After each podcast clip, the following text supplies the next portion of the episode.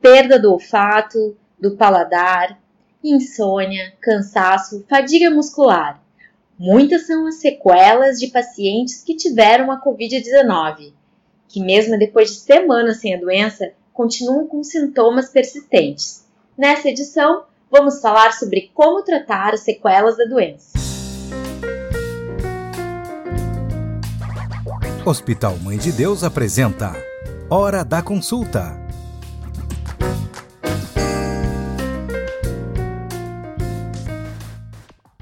Olá, bem-vindos. Eu sou Silvana Schmidt, da Comunicação Corporativa da AESC, que é a mantenedora do Hospital Mãe de Deus, e esse é o podcast Hora da Consulta, um programa criado para levar conhecimento e informações sobre as principais dúvidas dos nossos pacientes e da comunidade em geral. Há mais de 10 meses, aprendemos a conviver e lutar contra um vírus desconhecido e que pode trazer graves sequelas para falarmos mais sobre essas sequelas e tratamento da Covid-19, convidamos a doutora Ellen Valentim, que é médica intensivista e está na linha de frente e coordena a equipe que atua na operação especial do Hospital Mãe de Deus contra a pandemia, e a infectologista responsável pelo controle de infecção do Hospital Mãe de Deus, doutora Vanessa Schultz. Sejam muito bem-vindas. Recentemente, o Hospital Mãe de Deus inaugurou um serviço de recuperação pós-Covid.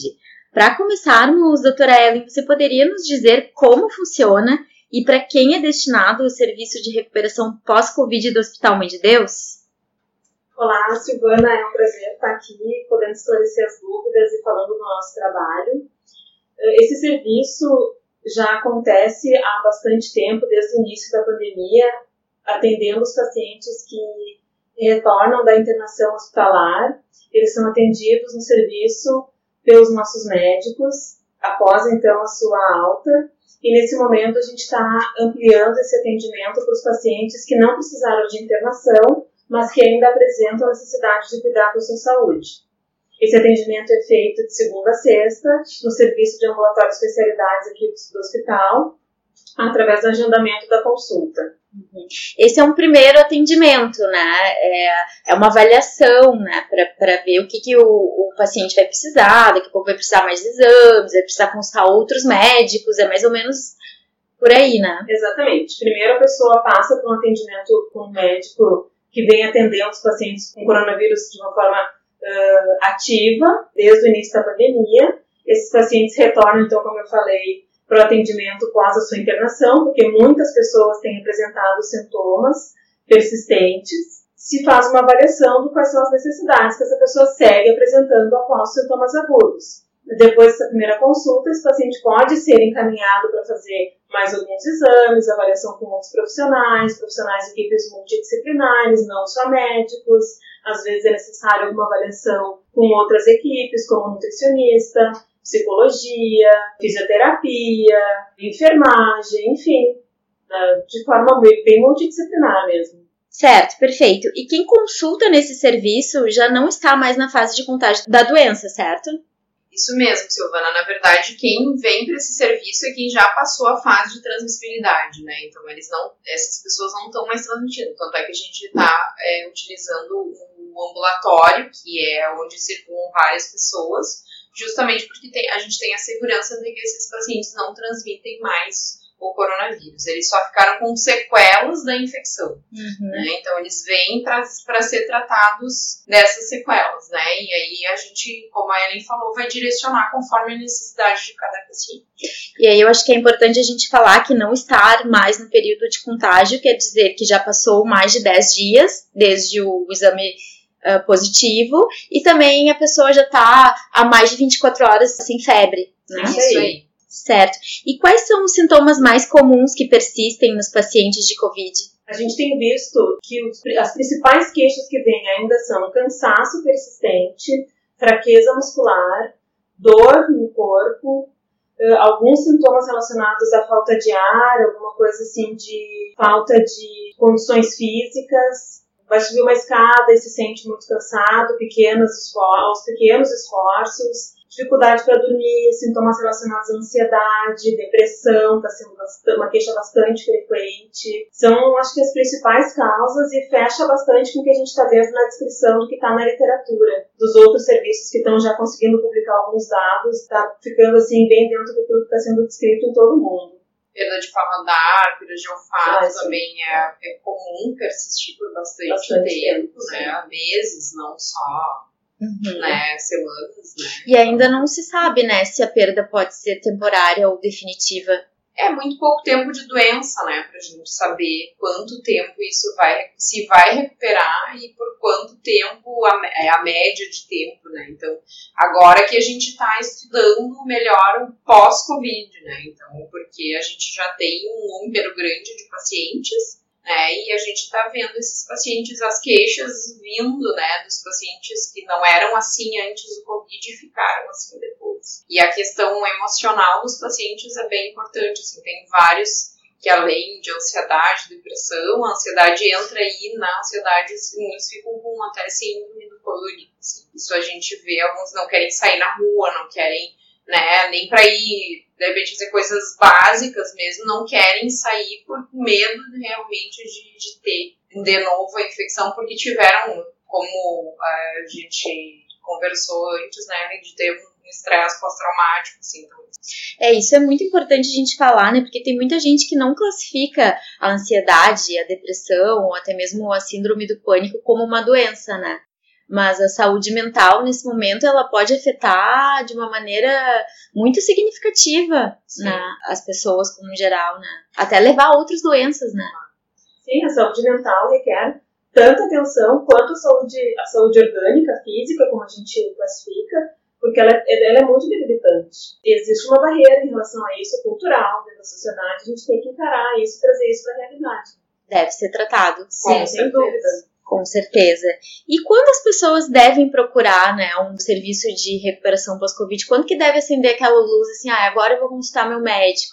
Acho que quando esses sintomas atrapalham o retorno às suas atividades, quando a pessoa sente que eles estão trazendo dificuldade em retornar, acho que é muito individual, assim, mas não é, não é normal aquilo que ela está sentindo, que aquilo está trazendo muito desconforto, Uh, ou quando está com dúvida se aquilo ali está dentro do que ainda pode ser considerado esperado ou não, vale a pena ir consultar e tirar essa dúvida ou fazer essa avaliação para a gente ver e poder fazer essa avaliação da pessoa e entender se aquilo que ela tem ainda é está dentro do, de uma recuperação esperada ou se está mais exacerbado do que poderia estar naquele momento. E existem exames específicos que as pessoas que tiveram Covid devem fazer?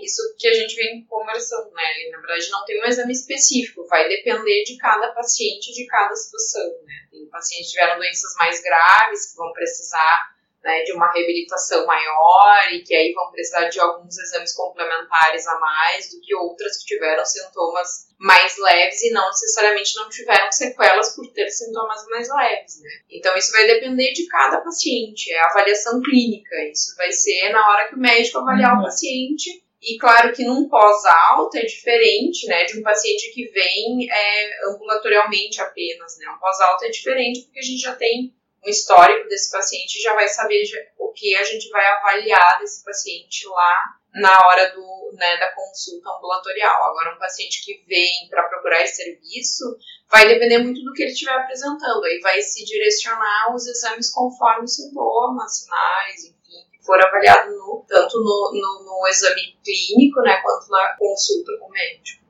E tem muita gente que eh, só fica segura depois que faz um exame, né? Que Sim. vê uma imagem, que vê ele, ah, não, meu pulmão tá bem, né? Enfim, faz algum exame de sangue. Mas então a verdade é que, assim, a Covid tem muitas particularidades, né? Ela não é uma doença que é, diferente de outras, assim, se tem um protocolo que, ah, tu vai fazer esse exame, tu sabe que tu vai estar, tá, né, 100%. Se está descobrindo muitas coisas sobre a doença, né? Sim. Sim, em relação aos exames, também depende da, da situação de saúde anterior da pessoa. A gente precisa avaliar quais foram os impactos naquelas doenças que a pessoa já tinha também. Uhum. Outras pessoas não tinham doença nenhuma, então acho que também isso tem que ser levado em conta.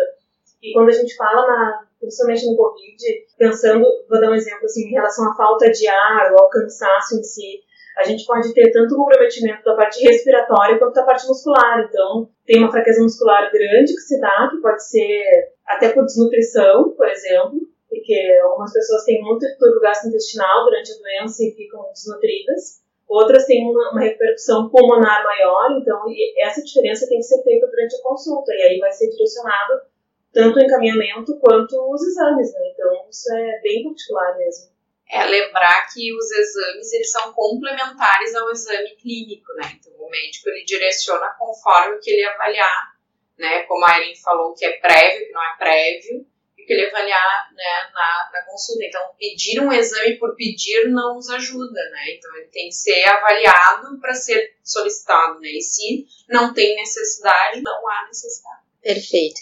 E agora falando de isolamento, né? Foi uma pergunta que a gente recebeu aí dos nossos pacientes, quem nos segue nas redes sociais, né? Qual é o tempo ideal de isolamento e após esse tempo, é seguro encontrar os familiares?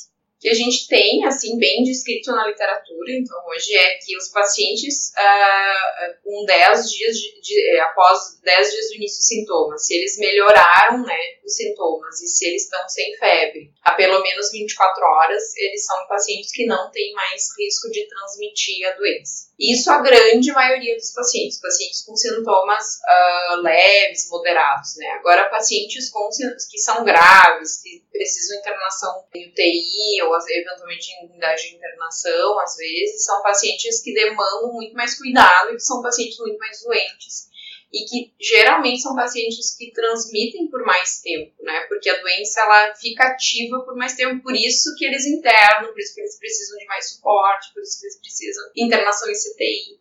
Né? Então, esses pacientes geralmente são 20 dias, mas geralmente esses pacientes ainda estão internados quando completam esse período de isolamento, né? Claro que 20 dias também, tem que ter melhora dos sintomas e estar a febril a pelo menos 24 horas. Então, esses são os critérios que a gente utiliza para é, é, suspender isolamento. Então, a maioria das pessoas tem sintomas leves, né, moderados. Uhum. Então, essas pessoas em 10 dias provavelmente vão sair do isolamento, não vão precisar mais ficar em isolamento, né? E encontrar os familiares é os familiares de, de, de encontro corriqueiro, né? Que se encontra o, o, pai e a mãe, porque tem filho que, que o pai e a mãe cuidam, enfim, que são que eles já têm o convívio diário, né? O ideal é não, não fazer encontros grandes, né? Não aglomerar muitas pessoas, né? Não, não sair em lugares com muita gente. Os cuidados seguem os mesmos, porque a gente, claro, num período mais recente de infecção, dificilmente não tem isso descrito, a pessoa não vai se recontaminar. Agora, num período maior ali, pelo, no, depois de três meses, isso é possível, né? Então, a gente tem que seguir os cuidados, né? E mesmo assim, se você não se cuidar, eventualmente pode trazer para outras pessoas. Né? Perfeito. E aí uma pergunta que a gente recebeu também é se todas as pessoas que tiveram Covid, né, é importante que façam um check-up geral? Acho que para todas as pessoas a gente não precisa recomendar. De novo, conforme os sintomas que a pessoa teve, a situação de saúde dela anterior à doença, muitas pessoas têm mudança muito leve e a sua situação de saúde anterior era muito boa. Então, as pessoas, assim como numa gripe comum, elas provavelmente não vão precisar de nenhum tipo de atenção maior à saúde depois. Elas vão passar de uma forma mais, mais leve não vão precisar ter um grande cuidado, a não ser os cuidados que a gente está recomendando de forma geral para todos. Não necessariamente um atendimento médico mais rigoroso outras pessoas que já têm uma saúde mais debilitada ou que tiveram uma doença de uma forma mais, mais severa, com mais sintomas, ou que persistem com sintomas como a gente tem dito aqui, vão precisar de atendimento. Então, vai depender muito de como foi, porque é uma doença que se apresenta de uma forma bem variada, de né, com vários, vários uh, níveis de gravidade. Então, vai depender bastante da forma de apresentação de cada um. E para aqueles pacientes que precisam de fisioterapia, Uh, como é que é o atendimento, o acompanhamento, por quanto tempo essas pessoas devem fazer? Claro, né? Eu acho que aqui a gente entra de novo que vai depender muito do grau da doença em cada pessoa, né? Mas é, a fisioterapia ela está sendo um recurso né, que é bastante usado, né, para recuperação dos pacientes uh, que tiveram covid, né? Sim, a fisioterapia ainda ontem a gente conversou com o grupo da fisioterapia que vai fazer o atendimento dos pacientes aqui do, nosso serviço.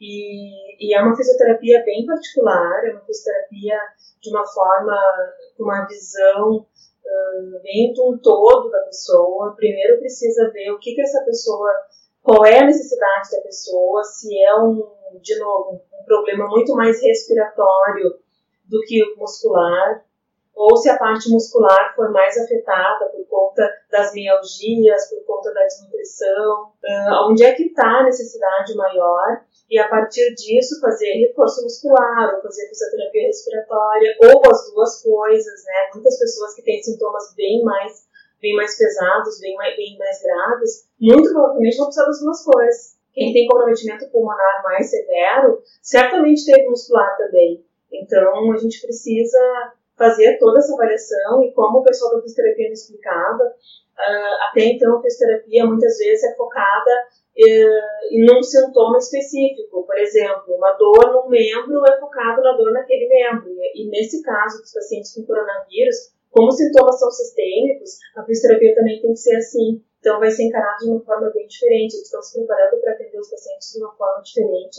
daquilo que as pessoas estão acostumadas a ir buscar na fisioterapia convencional. Então é uma, um atendimento bem interessante. É uma, é uma reabilitação, né? Mas de um todo, De um né? todo, isso aí. Porque os pacientes ficam muito. é, Os, os graves, principalmente, É. né? Que saem da UTI, enfim, ficam, são pacientes que ficam muito tempo internados na UTI. Então, esses pacientes depois eles sentem, claro, mais do que os outros, né? Então é uma, é uma reabilitação. Claro que tem os que são, eventualmente, que são quadros menos graves e que cada paciente é um, né? O vírus atua de uma forma diferente em cada pessoa. Então, vão ter mais mialgia, vão ter mais fraqueza muscular, né? Vão conseguir mais subir uma escada como subiam antes. Então, isso tudo a fisioterapia vai colaborar. Está sendo bem frequente a queixa de dor muscular, né? Dor muscular, Dor não muscular. só fadiga. E, E membros inferiores, né? né, nas pernas, assim, eu não consigo mais voltar para academia, tenho fraqueza, muita fraqueza. E aí a fisioterapia entra muito bem nesses momentos. assim. Uma pergunta que a gente recebeu aqui também dos nossos ouvintes. Após ter Covid, quanto tempo a pessoa fica com anticorpos? E se a pessoa ainda apresentar anticorpos não pega Covid, tem perigo de transmitir? Na verdade, os anticorpos também é a mesma coisa. Cada pessoa é de um jeito. Tem pacientes que em um mês perdem a titulação dos anticorpos, mas não necessariamente eles perdem a imunidade, né? Porque às vezes é, os pacientes, muitos os que têm sintomas mais leves, né? A produção de anticorpos não é tão efetiva assim, né? Mas claro que tem outras formas de imunidade, não tem só por anticorpos, tem imunidade celular também. Isso pode isso acaba ajudando o paciente é, nas defesas. Né? A questão da qualidade do anticorpo, que é o que a gente tem que uh, pensar que ainda a gente não tem ainda uma certeza absoluta no Covid. A gente tende, assim, pelo que a gente tem é, acompanhado, é que pelo menos três meses a pessoa fica imune, mas pode ficar até mais tempo do que isso, seis meses, um ano, enfim, né? Mas isso também varia de pessoa para pessoa, né? Uhum. E, e, a gente também não sabe o quão neutralizante que é o efeito realmente eficaz, que esse anticorpo seja eficaz mesmo, que ele, é, se, ele, se a pessoa tiver contato com o vírus de novo, ela não realmente não vai pegar, porque o anticorpo vai neutralizar o vírus e ele não vai ter ação, não vai fazer infecção, né? Então, isso a gente ainda tem algumas, alguns pontos de interrogação, né? Então, a, provavelmente, se a pessoa ainda tiver anticorpo, a chance de ela refazer a infecção é pequena, né? Uhum. E mesmo ela perdendo anticorpo, se for um período curto, muitas vezes ela pode ter contato de novo vírus e acabar produzindo o anticorpo de forma mais rápida e aí também não vai fazer infecção. né? A gente tem casos que a gente já viu de reinfecção e que a primeiro, o primeiro momento foi um quadro mais leve e o segundo momento não foi, foi um pouco mais intenso. Então, né, essa... Num período menor, de, uh, menor do que três de, meses? Não, em torno disso, assim, em torno desse período, assim. Já teve casos menos de três meses, a gente já viu paciente com menos de três meses com reinfecção, assim, né? a gente já teve esses casos, né. Mas tem, mas tem, a grande maioria não é em menos de três meses. Mas aí acho que fica também um, um, uma informação importante é que assim, a, re, a reinfecção ela existe, né? Sim. Depois que a pessoa tem o Covid, não pode relaxar, né? Sim. Acho que o é uso. isso que eu ia dizer, acho que a informação que tem que ficar aqui, é, o recado que tem que ficar é que não adianta, tem que se cuidar independente, né? Se teve ou se não teve, a gente não pode relaxar nas medidas. A gente tem que seguir os cuidados, porque, igual, igual a gente falando de anticorpos, a gente tem agora uma variante do, do, coronavírus, né? Não é uma mutação completa, é uma mutação pequena, por isso que é variante. Se fosse uma mutação completa, seria outro vírus, não seria o mesmo. Então a gente muda um pouquinho, então isso também facilita que a pessoa faça uma reinfecção, né? Porque é um vírus um pouquinho diferente. É como a influenza, todo ano ele muda um pouco. Por isso que a gente tem que vacinar anualmente, porque o vírus é sempre diferente do ano anterior. Então, o coronavírus é muito parecido nesse sentido em termos de mutação, né? Então, ele vai ter uma, alguma variação e isso agora sempre vai existir, né? E a gente vai ter que se adaptar. E claro que a gente aguarda é, ansiosamente pela vacina, né? Que é uma coisa que vai, com certeza, vai reduzir muito o número de casos, mas não vai eliminar totalmente o vírus, né? Então a gente é, vai ter uh, os cuidados, mas a gente com certeza vai ter uma diminuição no número de casos quando a gente começar a vacinação. E aí todo ano provavelmente vai ser a mesma, a mesma forma como a influenza. Todo ano a gente vai vacinar, todo ano a gente vai ter que é, revis, revisar os vírus circulantes para poder ver qual é o vírus que está circulando, para a gente poder fazer a vacina é, é, guiada para aquele vírus.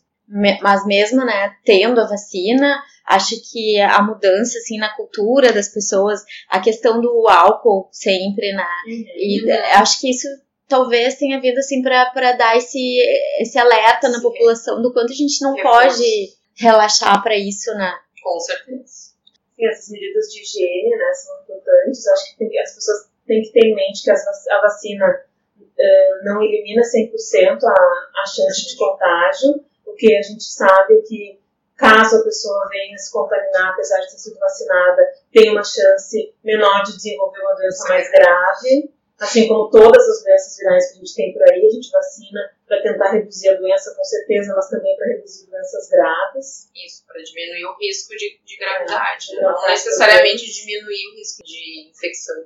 Com o tempo, muitas delas acabam sendo erradicadas, graças a Deus, né? Mas, Sim. enfim, a gente sabe que isso demora tempo, né? É. Então, esse vírus veio para ficar circulando.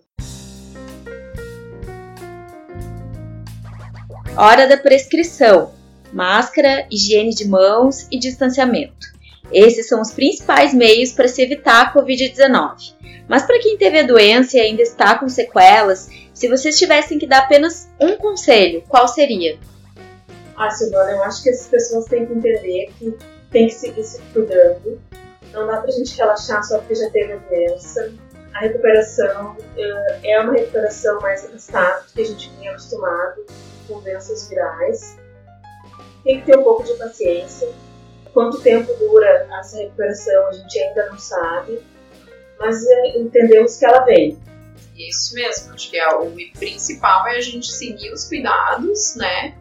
É, seguir se cuidando, porque como a gente falou há pouco, a gente, a gente tem risco de se recontaminar, né? Não é possível e a gente precisa, uh, e se a gente precisar, precisando de, de, de, auxílio para recuperação, a gente tem a opção de, de consultar aqui no nosso ambulatório pós-Covid para que a gente possa ter uma recuperação mais é, efetiva, digamos assim, né? que a gente possa ter ajuda de profissionais que, né, nos pacientes que não têm uma recuperação tão, tão rápida ou tão 100%, assim, né, que a gente possa ajudar esses pacientes para que eles voltem às suas atividades é, com qualidade. Perfeito. Então, para quem né, ainda tem sequelas, né, dúvidas, pode entrar em contato no 3230 6000 e agendar sua consulta.